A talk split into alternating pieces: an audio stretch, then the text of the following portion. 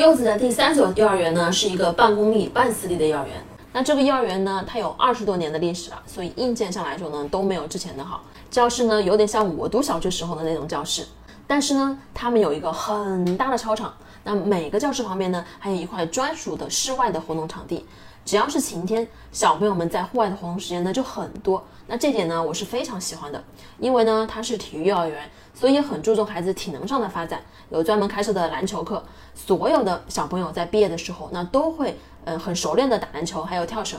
每个学期啊，他还能免费的选一门兴趣课，嗯，有体操啊、围棋呀、武术啊。那这些兴趣课呢，也属于教学内容的一部分。一周呢上三节课，所以他们还有经常会可以出去参加比赛，拿了很多的奖项。吃的方面的话呢，和第二个私立幼儿园它是一样的好，因为呢他们都是由教育局来监管的，每周啊都会派人下来检查。所以呢，幼儿园是不敢马虎的。柚子呀，也是最喜欢在幼儿园吃饭了。至于这个班上的人数呢，有三十三个人，相比于之前的班上啊，是确实人很多了。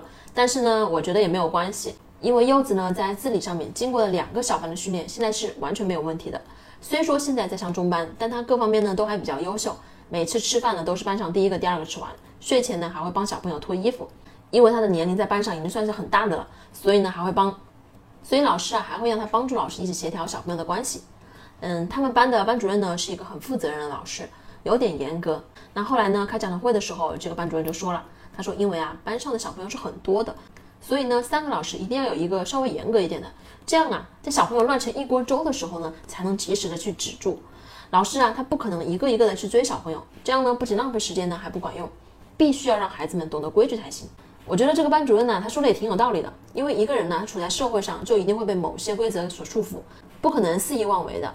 孩子在幼儿园里面呢，其实就是一个小型的社会，需要遵守一定的规则，才能更好的适应这里面的生活。